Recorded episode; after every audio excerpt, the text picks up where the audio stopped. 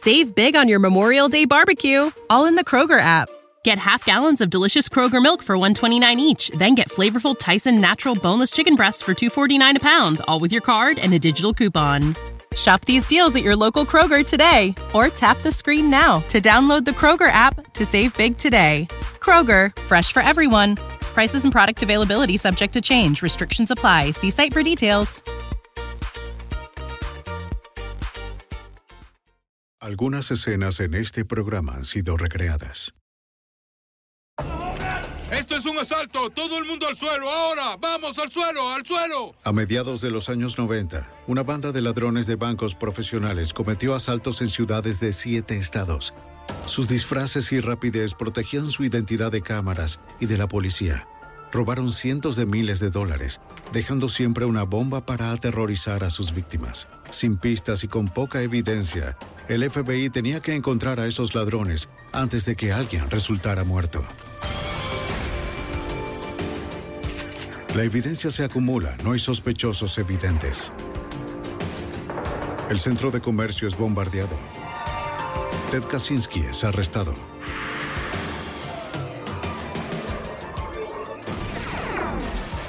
Fugitivo a un prófugo. Los archivos del FBI. Intenciones ocultas.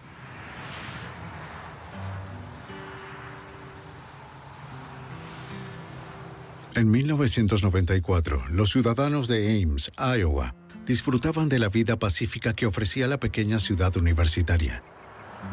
Muchos recién llegados se habían mudado a Ames por la baja tasa de criminalidad en el área. El 25 de enero, a las 10 y 30 de la mañana, dos hombres entraron a un banco de la localidad. ¡Esto es un asalto! ¡Todo el mundo al piso! ¡Al piso! ¡Al piso! ¡Abajo! Usaban pasamontañas y tenían pistolas semiautomáticas. Ordenaron a todos tirarse al suelo. La cajera pudo activar la alarma silenciosa sin ser vista. La oficina del FBI cerca de Des Moines fue alertada del asalto en progreso. La agencia tenía jurisdicción de investigación primaria en delitos relacionados con dinero asegurado a nivel federal. Los agentes respondieron de inmediato, pero estaban a casi 50 kilómetros de distancia del banco. ¡Abajo! ¡Abajo! ¡Vamos! Miren al piso, no a mí. Con rapidez, los ladrones vaciaron las gavetas con dinero. ¡No me miren! ¡La cara al piso! Uno de ellos saca lo que parece ser una bomba. Voy a detonarla ahora que nadie se Advirtió mueva. que nadie debería moverse por cinco minutos o la haría estallar.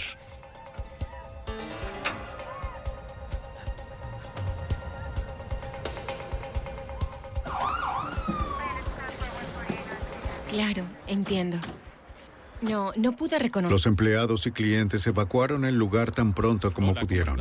¿Qué tenemos? Pues un par de La asaltantes. policía local acordonó el banco mientras unos expertos en explosivos trabajaban adentro.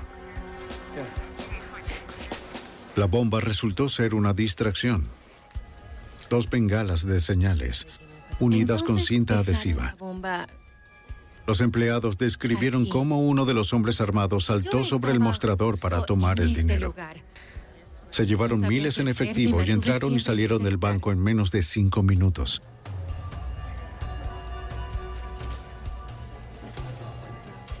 Los agentes interrogaron a los testigos. ¿Y bien quisieran agregar algo más? Dijeron que los hombres armados a veces usaban el español para comunicarse entre ellos. La cámara de seguridad proporcionó fotografías del robo.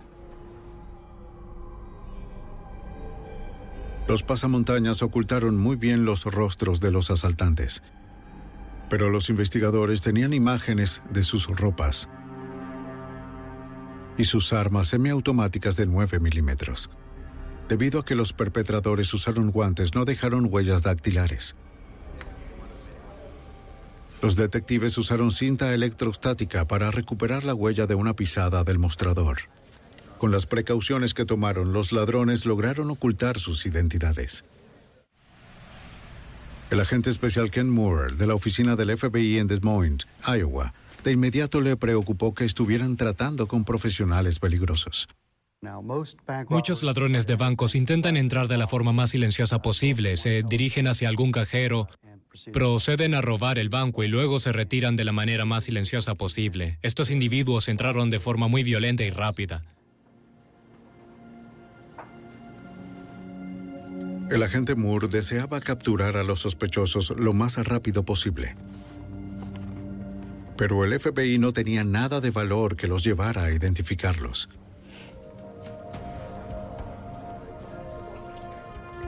Varias semanas después, un comunicado llegó desde la oficina de Des Moines. Alertaba al FBI de la localidad sobre el robo de un banco el 15 de febrero en Davenport, Iowa. Agentes contactaron a la oficina de Davenport para ver si el incidente podía estar relacionado. Sí, creo que estamos El trabajando. agente describió a dos hombres armados usando pasamontañas y abrigos negros que invadieron el banco de Davenport. Los ladrones usaron las mismas frases en español que los de Des Moines. También saltaron sobre el mostrador para vaciar las gavetas con efectivo. Hubo una diferencia significante. Esta vez los ladrones dejaron un explosivo verdadero, una bomba casera, en lugar de una falsa. Por fortuna faltaba el detonador. Desarmarla retardó la investigación. El problema con este tipo de dispositivos es que requiere el trabajo de personas que más bien podrían estar a cargo de una investigación activa. En lugar de eso, estaban en el banco, asegurándose de que todo estuviera andando. Ah, me parece que podemos... Los investigadores creen que las similitudes entre ambos incidentes eran más que coincidencia. Después del robo del banco de Davenport, nos dimos cuenta de que los mismos individuos eran responsables de ambos asaltos a estos bancos. Esta era nuestra primera conexión hacia unos posibles ladrones de bancos en serie. Muy bien, Buenas noches. te veo luego. En los cuatro meses siguientes, Cincinnati, Green Bay y Kansas City sufrieron crímenes similares. Parecía haber un patrón en sus robos. Al parecer, había dos regiones donde robaban esos bancos. La región del medio oeste, al igual que la región de Ohio. Estábamos tratando de conectar de manera lógica estas dos regiones y descubrir por qué estaban robando estos bancos de esa manera. Los asaltos ocurrieron entre las 10 y las 11 de la mañana, cuando los bancos estaban menos concurridos. Todas las veces los ladrones salían en menos de cinco minutos, siempre dejando una bomba inerte antes de huir. La gran amplitud geográfica de sus objetivos hacía difícil predecir sus siguientes movimientos. El FBI necesitaba encontrar alguna evidencia que los llevara a los sospechosos. Entonces sí tiene sospechosos aquí. El 8 de junio de 1994, los ladrones asaltaron un banco en Springdale, Ohio. Se llevaron alrededor de Ese es 11 quizás mil dólares. Para que puedan salir de eso. Un transeúnte vio que usaron un auto Chevrolet marrón para escapar. De regresar. El 17 de junio, un guardia de seguridad sospechó de un vehículo que estaba en el estacionamiento. Había estado estacionado por una semana sin que nadie lo reclamara. Pudo ver un escáner de policía. También un buscapersonas junto a un billete de 20 dólares manchado. Un oficial de Springdale acudió para revisar el auto. Comenzó una búsqueda para determinar a quién pertenecía el vehículo. Hizo varios intentos para abrir la guantera. Esta cerradura. Está cediendo. Una granada salta de la guantera. La granada de mano resultó ser otro explosivo inerte, pero su presencia vinculaba al vehículo con el asalto al banco. Los agentes usaron el número de serie del vehículo para localizar el concesionario donde había sido vendido. Hablaron con el vendedor que había cerrado el trato. La venta se había realizado hacía menos de dos semanas, pero no pudo dar una descripción del comprador. Lo de la venta Nueve, es... siete. Esas pistas dejaron a los investigadores sintiendo más presión. Comenzamos a sentirnos frustrados porque la espiral de violencia parecía haber incrementado.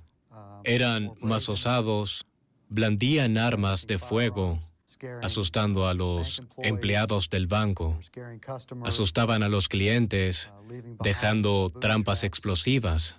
Así que estábamos muy frustrados y preocupados.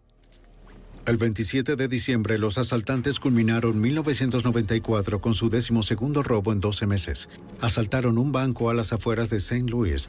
Esta vez fueron cuatro hombres armados. Ahora estábamos preocupados por posibles tomas de bancos, por posibles accesos a sus bóvedas. Cuatro personas podían hacer mucho más. Espectadores del asalto en St. Louis vieron a los asaltantes colocarse pasamontañas antes de entrar al edificio. Un cajero pudo darle un vistazo al rostro de uno de ellos en el banco. Estos testigos ayudaron a retratistas del FBI a crear bosquejos de los sospechosos. El FBI distribuyó los dibujos a otras agencias y a los medios. Era un poco rizado. Esperaban que hubiera alguien que pudiera saber algo más. La televisión y los reportes noticiosos dieron lugar a cientos de llamadas a las oficinas del FBI. Los agentes investigaron todos los datos creíbles, pero ninguno proporcionó una pista valiosa.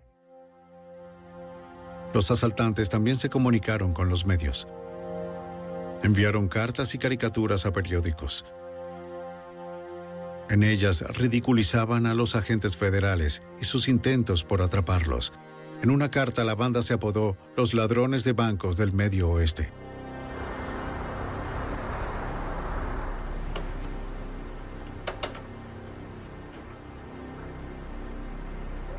Los delincuentes envían otro mensaje a las autoridades en uno de sus autos de escape. Un investigador revisó un vehículo usado para uno de los robos cerca de St. Louis. En el asiento delantero, la banda había dejado un recorte de periódico sobre Timothy McVeigh, el terrorista de Oklahoma City. Le mostraremos algunas diapositivas. En menos de dos años, estos ladrones habían asaltado al menos 15 bancos del medio oeste estadounidense.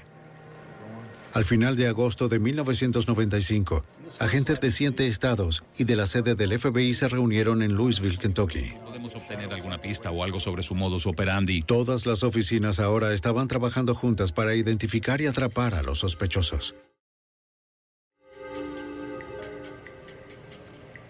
Toda la información y pistas iban a canalizarse a través de una sola oficina para luego distribuirse a las demás. Sí, trabajaremos en eso. Intenten encontrar un número de serie o algo más. El agente especial Moore de Des Moines fungía como el líder. En la reunión también se acordó que todos los agentes del caso volvieran a sus oficinas y revisaran todos los archivos para determinar si habían omitido algo o alguna pista valiosa que pudiera ayudarnos a identificar a los sospechosos. El agente especial supervisor David Welker encontró un dato telefónico que llegó a su oficina de Cincinnati después de un robo en junio de 1994. El informante había nombrado a dos hombres como los líderes de la banda, Peter Langan y Richard Guthrie.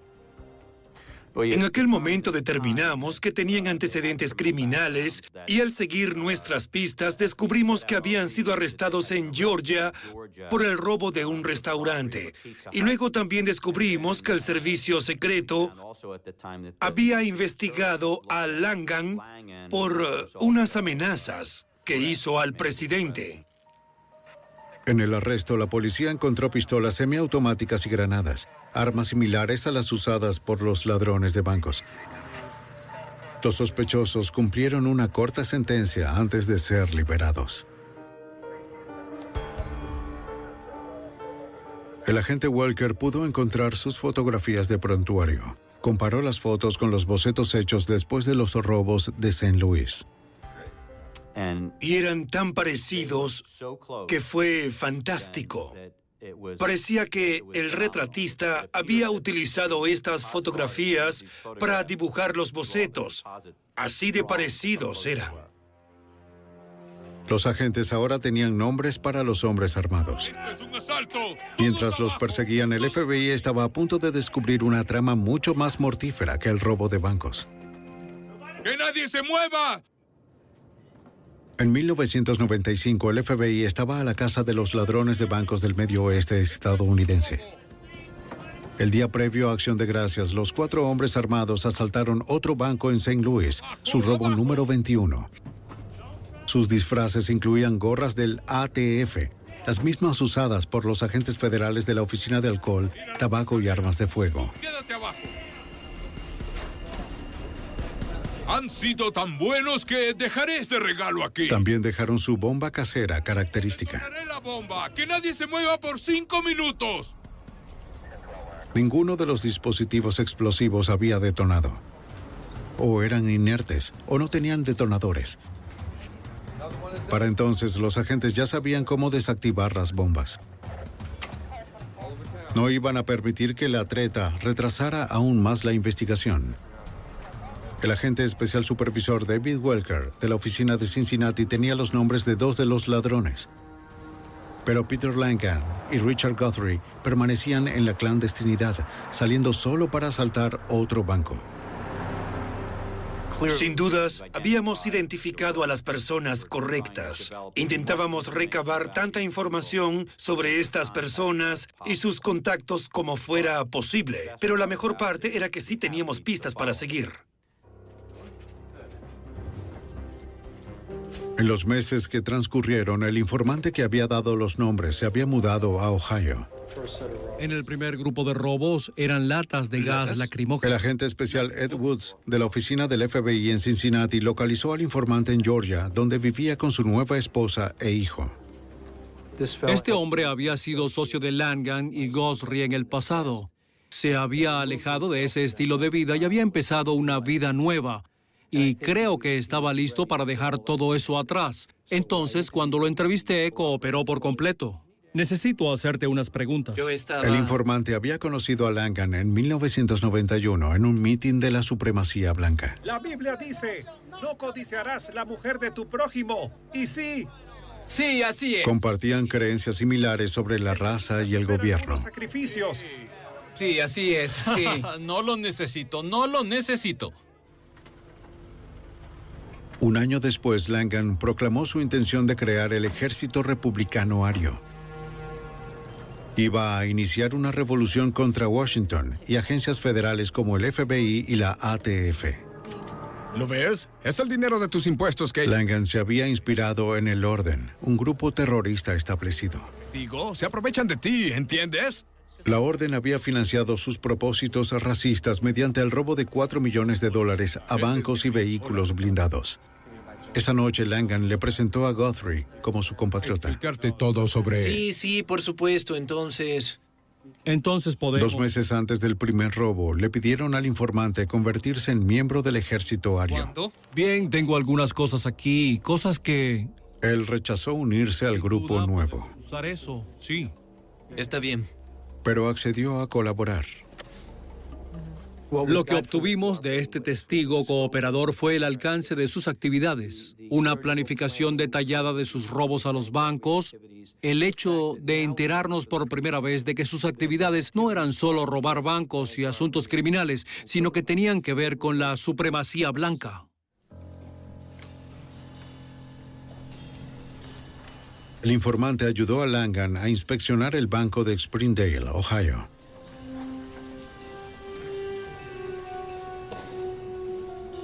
Pero antes de ese robo, en junio de 1994, el informante cambió de idea y se separó de los ladrones.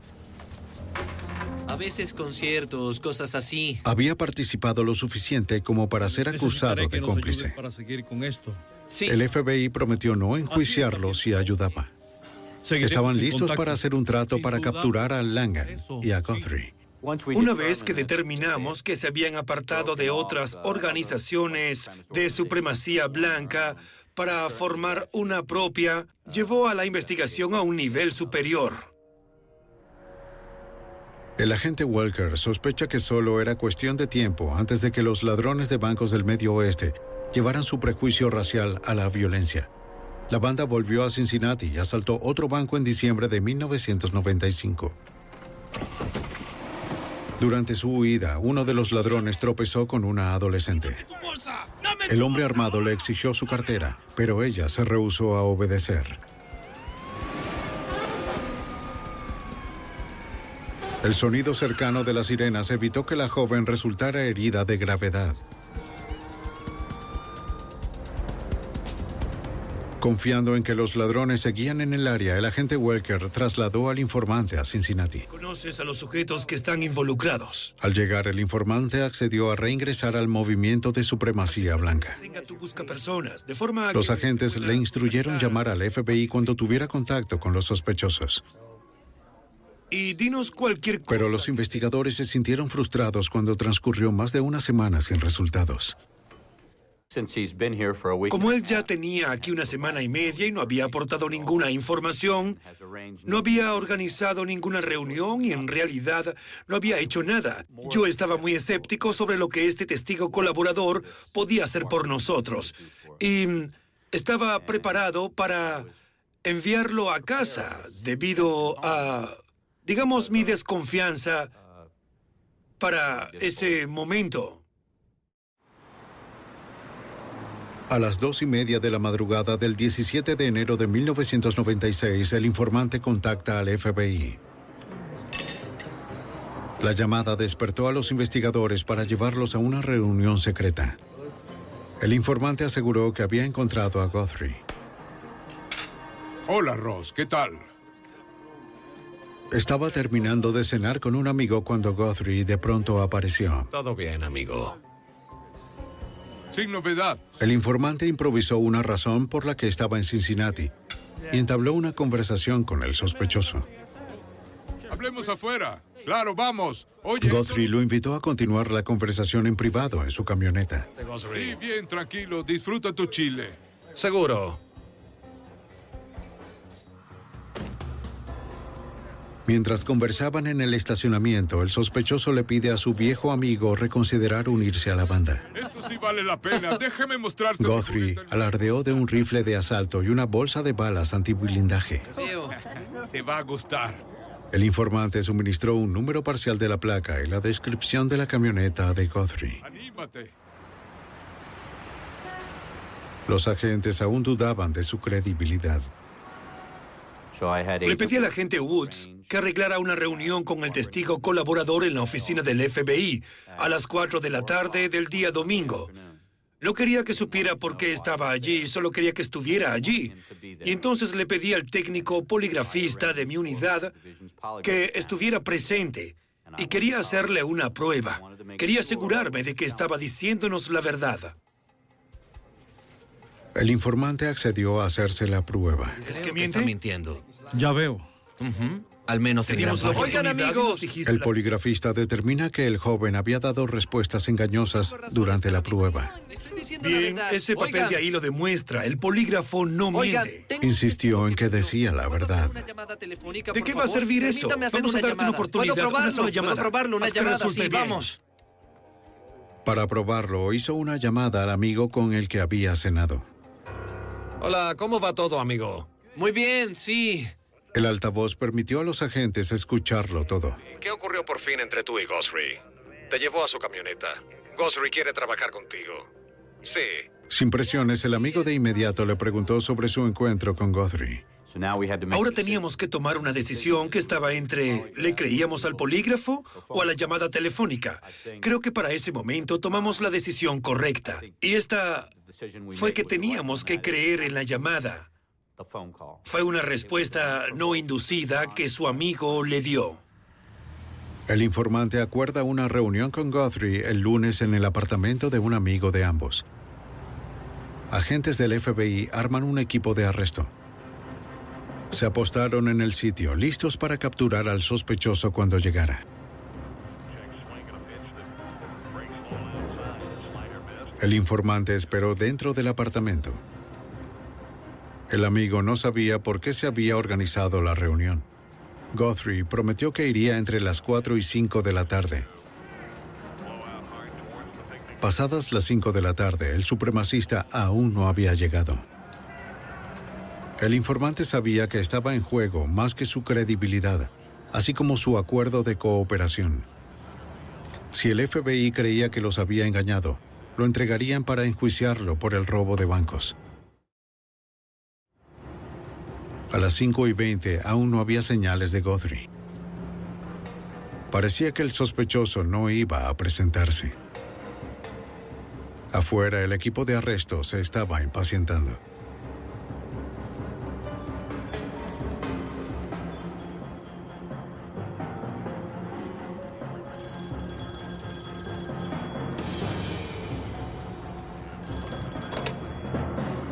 Hola, ¿qué tal? Sí, él está aquí. Era Guthrie al teléfono. Dijo que podrían encontrarse en una pizzería cercana en 30 minutos. 30 minutos, Yamil. ¿Bajas? Sí, sí. Ah, tengo que ir por... El informante necesitaba avisarle al equipo de arresto.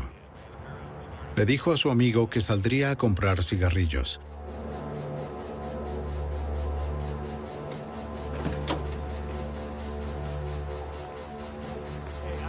Oigan, disculpen la demora, sin embargo, todo está bien. ¿A qué se El informante les comenta a los agentes sobre la llamada. No cambió tan solo un poco. Vamos a encontrarnos un poco más arriba de la calle, pero todo marcha bien. ¿De acuerdo? Espero que sea así. De otra forma irá a prisión.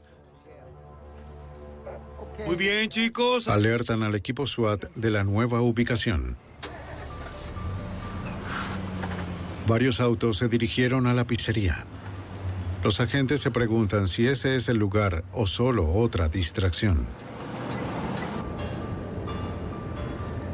En el camino, el tráfico hizo que el equipo de arresto se separara. Un agente que pasaba por el estacionamiento de una tienda pudo divisar a Guthrie allí. Dio la vuelta y avisó por radio a los otros que había avistado al sospechoso. Guthrie se subió a su camioneta y empezó a conducir.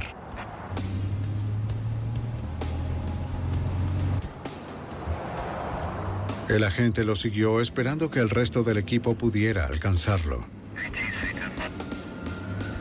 Estaba solo siguiendo a un sospechoso considerado muy peligroso. Pero estaba decidido a no dejar escapar a Richard Guthrie.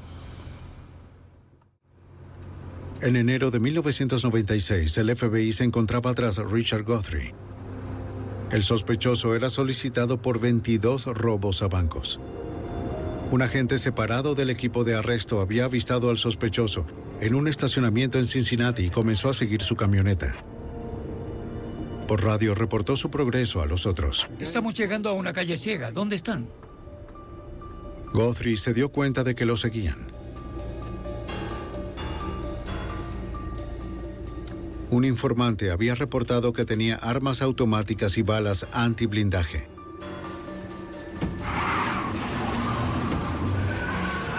El sospechoso intentó escapar de la gente.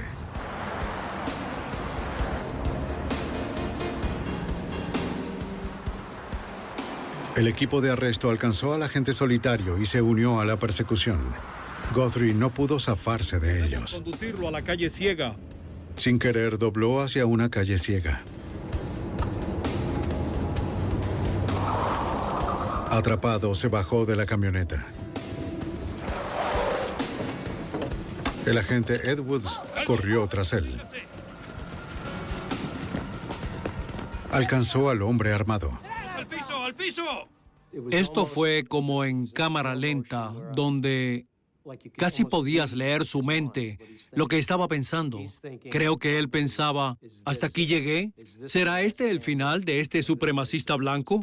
Y con toda franqueza, lo que esperaba que hiciera era que se volteara y empezara a disparar. ¡Alto! ¡FBI! Guthrie llegó al margen del río. No tenía escapatoria. ¡Dese vuelta! Los agentes lo acorralaron. ¡Las manos arriba! He trabajado para fuerzas policiales por um, más de 20 años y nunca había visto una expresión en algún rostro como la de Gosri en ese momento. Y Gosri, mientras nos miraba, estaba decidiendo si quería o no morir allí. Intentaba decidir si iba a sacar un arma y dispararle a todos los que se encontraban allí. ¡Al piso! ¡Al piso! Está bien. No intentes nada. Vamos al piso. El sospechoso decidió vivir. Se sometió al arresto. Haberlo atrapado fue un gran alivio y haberlo hecho sin que hubiera violencia durante el arresto fue incluso un mayor alivio. No puedo creer lo estúpido que puedo ser. Una vez bajo custodia, Guthrie comenzó a hablar. Les informó a los investigadores cómo se mantenía en contacto con el otro sospechoso principal, Peter Langen. ¿Cuáles son sus nombres? ¿Qué son estos números? Los amigos utilizaban mensajes de voz codificados para contactarse entre sí. Entregó su buscapersonas y el número de identificación. De este que se ve aquí. Les aseguró que su próxima reunión con Langan sería en Indianápolis. ¿Nota de eso? El abogado de Guthrie llegó a un acuerdo con el FBI. Podrían trabajar con el sospechoso como carnada y esto podría ser tomado en cuenta para el momento de la sentencia. Según el acuerdo, a los agentes que lo acompañarían no se les permitiría interrogar a Guthrie sobre sus crímenes. El agente Walker buscó otra manera de sacar la información al líder de la banda. Asigné a dos agentes para custodiarlo. Uno era un expiloto de jets Harrier en la Marina y el otro era nuestro principal instructor de armas de fuego. Y por supuesto, después de dos días se discutieron muchas cosas. Sabía muy bien que Guthrie tenía interés en la aviación y era un gran entusiasta de las armas. Y fue justo allí donde nos conocimos. No hay nada extraño. Durante el trayecto, los agentes entablaron largas conversaciones con Guthrie sobre intereses comunes. Fue increíble. La estrategia de la camaradería funcionó. ¿Puedes creerlo? El asaltante se entusiasmó con los agentes que lo acompañaban y empezó a divulgar información sobre los robos. Guthrie reconoció que le había mentido a los investigadores. En realidad, se suponía que el encuentro iba a realizarse en Columbus, Ohio, no en Indianápolis, a donde había sido trasladado por los investigadores. Les dio la dirección de un refugio. 2709. Les dijo que Langan estaba muy bien armado, que no se entregaría sin un enfrentamiento. A la mañana siguiente se conformó un equipo de arresto en Columbus. La camioneta de Langan está estacionada cerca del apartamento duplex descrito por Guthrie. El plan era esperar que el sospechoso saliera de su casa y se subiera a la camioneta.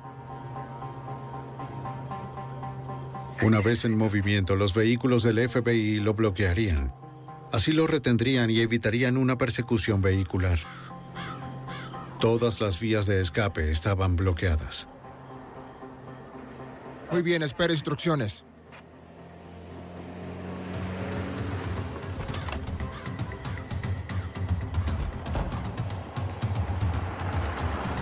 A las 9 y 30 de la mañana, Langan salió del apartamento llevando una bolsa de lona. Los agentes sospecharon que contenía un arma de asalto.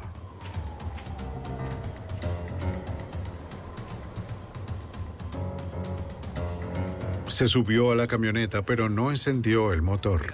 Ni siquiera se mueve. El equipo de arresto esperaba la orden.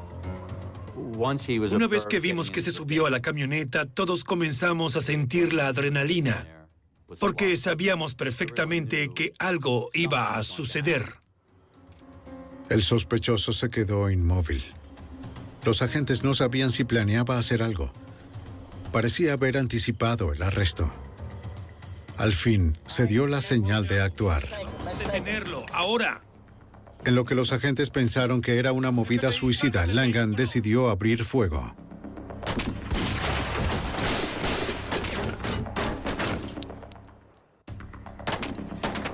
El 18 de enero de 1996, el supuesto líder de 22 robos a bancos decidió enfrentarse al equipo SWAT del FBI. El agente especial supervisor de la oficina de Cincinnati, David Welker, lideró el equipo de arresto. Alguien que apunte un arma a 20 o más agentes del FBI debe ser un sujeto peligroso. Y él era un criminal peligroso. ¡Fuera del vehículo! Peter Langan era un tirador solitario contra muchos. Las balas del equipo SWAT dieron contra su camioneta. Todo terminó en minutos.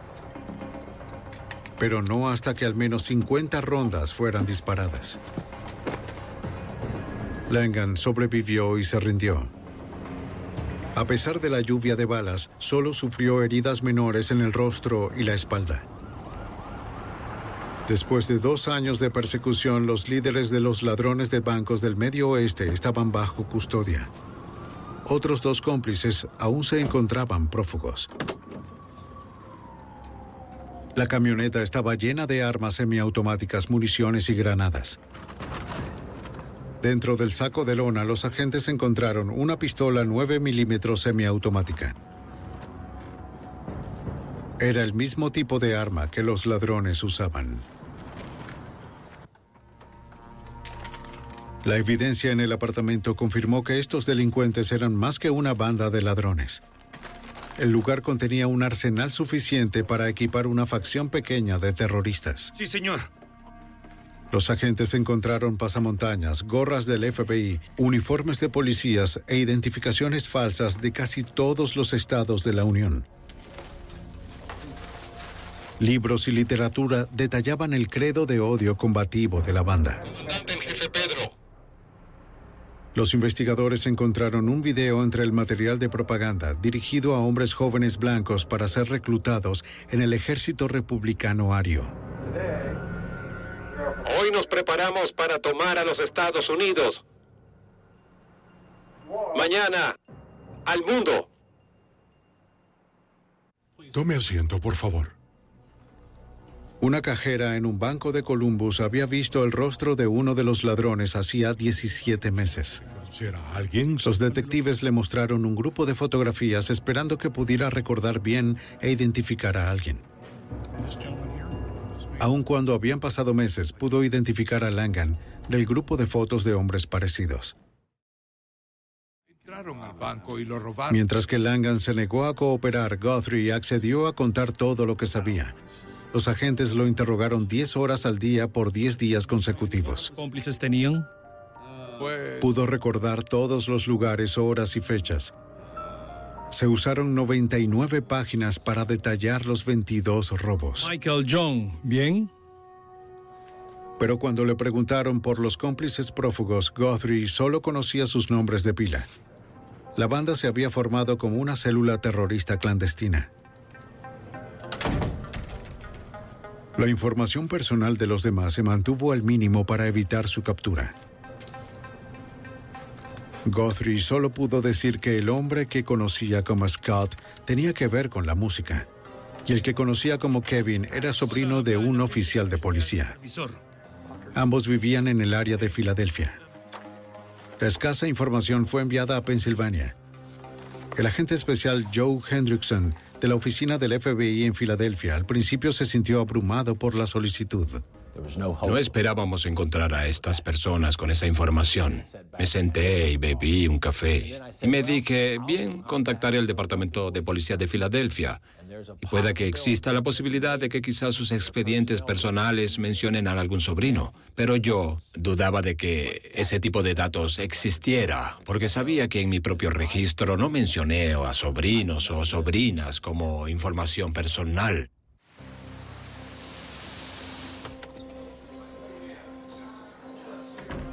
Filadelfia contaba con 7.000 oficiales de policía.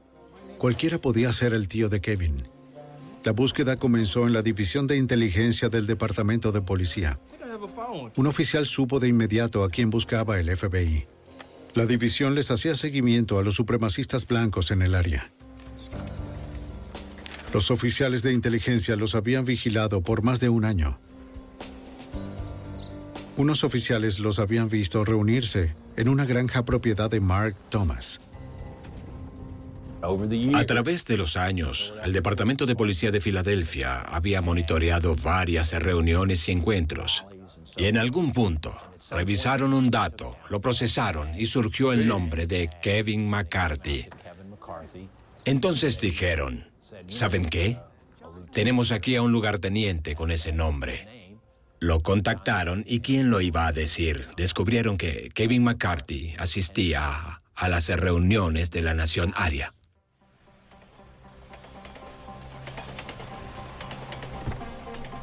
Hendrickson asigna un escuadrón para vigilar a Kevin McCarthy. Observaron que con frecuencia visitaba un estudio de grabación en Filadelfia. Los agentes tomaron nota de las placas de los vehículos fuera del negocio y las cotejaron según las personas entraban y salían. Uno de los vehículos pertenecía a un hombre llamado Scott Stedford. Manejaba el estudio y también tocaba la batería de la banda de McCarthy. Con una foto instantánea, Guthrie confirmó que ese era el Scott con quien había trabajado. Sí. Con esa misma foto, un testigo también reconoció a Stedeford como el que conducía en la huida del robo de Des Moines. Una orden de arresto fue enviada a Filadelfia.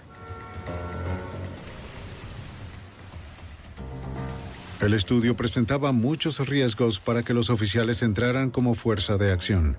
Los agentes no podían saber quién estaría dentro y qué armas podrían estar ocultas. No querían otra balacera. Estamos escribiendo para mi madre. Y de hecho, esta es la letra que se me... Dos agentes encubiertos aparentaban ser padre e hija. Papá, ¿te gustaría Sí, sí, así es. La agente le preguntó a Stedeford sobre las tarifas del estudio. Sí. Dijo que quería grabarle una canción a su madre. ¿En la guitarra? Mientras Stedeford agendaba una cita, los agentes encubiertos confirmaron que estaba solo y desarmado. Manos arriba. Bien, dese la vuelta. Dese vuelta, vamos, dese vuelta. Manos detrás de la cabeza. Los agentes lo esposaron. ¿Qué sucede aquí? Se lo llevaron detenido. No tuve nada que ver con nada. El FBI no tenía una orden de arresto para Kevin McCarthy. Temían que huyera cuando se enterara de la captura de Stedeford. Lo que hicimos al final fue traer con nosotros a su tío, el oficial de policía de Filadelfia. Sentíamos que, con su familiar consanguíneo, la presencia policial y toda una serie de circunstancias, podríamos de alguna manera lograr a que se convenciera de que lo que tenía que hacer era cooperar. El tío entró a la habitación del sótano. Desarmó a su sobrino mientras dormía. El agente despertó al joven. Kevin, soy el agente especial Hendrickson. El FBI, hijo. Vinimos... Comenzó por explicarle a McCarthy que lo mejor para él era que cooperara con el Vístete FBI. rápido. Sí, él dijo eso. Sabemos qué fue lo que ocurrió hoy. Sabemos Solo lo que tú- sospechas era lo que relacionaba al joven a los crímenes. Para ti. El agente necesitaba una confesión. Le mostró a McCarthy la confesión de 99 páginas de Guthrie. Cuando vio este informe, que describía cada uno de los robos, lo que hicieron, a dónde fueron, se dio cuenta de que teníamos toda la información. De lo que no se dio cuenta fue de que no teníamos evidencias. El joven estaba abrumado. Voluntariamente entregó el arma y la ropa que usó en los robos. Cuando empezó a confesar, su tío lo detuvo y le aconsejó que buscara un abogado. Nada más. Está bien. Te buscaremos un abogado. Con todos los sospechosos bajo custodia, los agentes consideraron que la investigación era sólida. El 3 de julio de 1996, Richard Guthrie se declaró culpable de 19 robos a bancos. Accedió a testificar en contra de sus cómplices. Con su ayuda, los fiscales consideraron que ya su caso era sólido.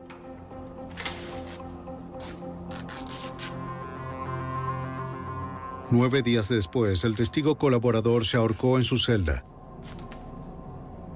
Su suicidio echó por tierra el caso del Estado. Eso le generó a la fiscalía un problema grave porque como Gosri ya no podía ser interrogado de nuevo, lo que había confesado no podía usarse de forma directa contra Langan. Muy bien, esto es... Si deseaban condenar a los demás ladrones de bancos, el FBI tenía que encontrar a alguien que corroborara la confesión de Guthrie. ¡Al suelo! En 1996, el caso legal contra los ladrones de bancos del Medio Oeste estaba a punto de colapsar. El principal testigo colaborador se había suicidado. Sin su testimonio, la evidencia contra sus acusados era escasa. El agente especial Joe Hendrickson encabezaba la investigación en Filadelfia.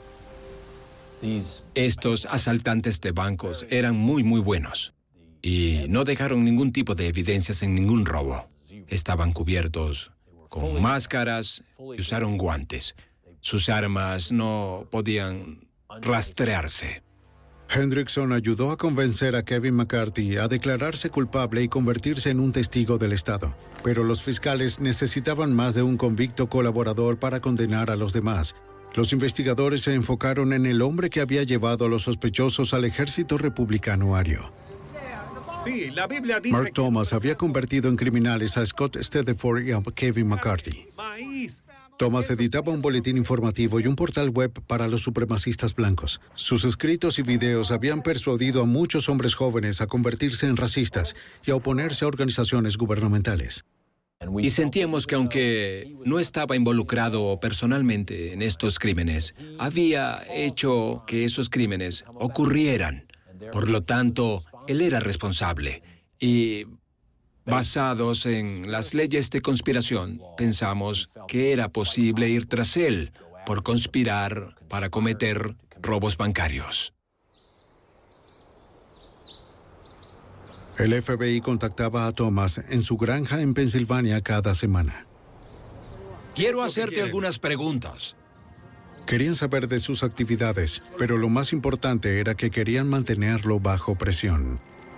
¿Saben qué? Ya estoy cansándome de que ustedes vengan acá a molestarme. Le dejaron claro que sospechaban de él y que no iban a dejarlo en paz.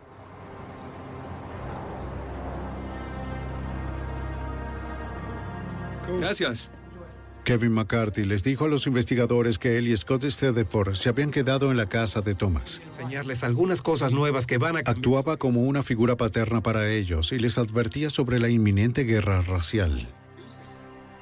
Se llevó a los jóvenes a vivir a Lohim City, unas instalaciones de separatistas blancos en Oklahoma.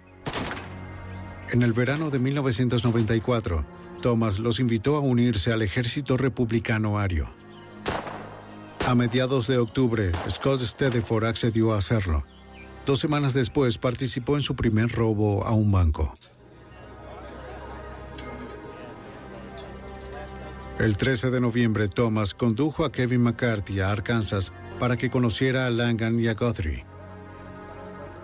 El adolescente los escuchó regodearse de haber robado con éxito algunos bancos de todo el medio oeste. O algo así. De verdad. Es muy divertido. El joven de 17 años se enroló. Una mejor manera de hacer esto, ¿entiendes? Los agentes supieron por McCarthy que Thomas tomó 100 dólares del dinero robado para empezar el fondo de financiamiento ario. Escúchame, Tom. Tenés... Después de meses de contacto, los agentes descubrieron que Thomas mentía sobre sus actividades. Y no los quiero aquí, ustedes lo saben. Llevaron lo que tenían a los fiscales de la corte.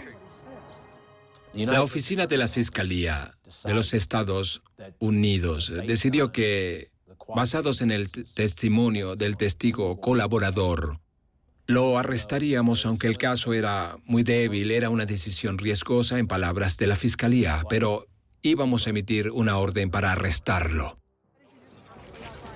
Thomas escuchó que el FBI iba a detenerlo bajo el cargo de conspiración. Accedió a rendirse después de llamar a los medios para que fueran testigos del evento. ¿Tuvo algo que ver? Le dijo a la prensa que su presencia evitó su asesinato. No, déjeme en paz. Thomas se declaró inocente en su audiencia de lectura de cargos el 4 de febrero de 1997. Comentarios. Pidió reunirse con el FBI al día siguiente. Fue allí donde Mark Thomas cedió. Firmó un acuerdo de cooperación de siete páginas que corroboraba la confesión de Kevin McCarthy. Ahora el caso del Estado era sólido. Esta fue la mayor sorpresa para todos los involucrados en el caso. La idea de que el líder del movimiento, después de un día en prisión, decidiera cooperar sin problemas era difícil de entender. Pero al parecer, nuestra presión después de seis meses de hablar con él, sin descanso y la noche en prisión, fueron suficientes para hacerlo decidir que había estado completamente equivocado en sus ideales y que quería, como dijo, hacer las paces con Dios. Arruinaron todo lo que tenían. Mark Thomas fue sentenciado a nueve años y medio de prisión. Peter Langan fue condenado por robo a bancos y posesión de armas. Recibió cárcel de por vida sin libertad condicional. A Kevin McCarthy le dieron cinco años. Nuestra ciudad. Su testimonio ayuda a condenar a Scott Stedford en dos cargos por robo de bancos. Y luego robarlas. La corte sentenció a Stedford a 29 años y medio de prisión. En los Estados Unidos, los grupos extremistas disfrutan de libertad para profesar sus creencias. Están protegidos por la Constitución hasta que cruzan el límite legal. Si incursionan en actividades ilegales, se encontrarán con el FBI en la misión de detenerlos.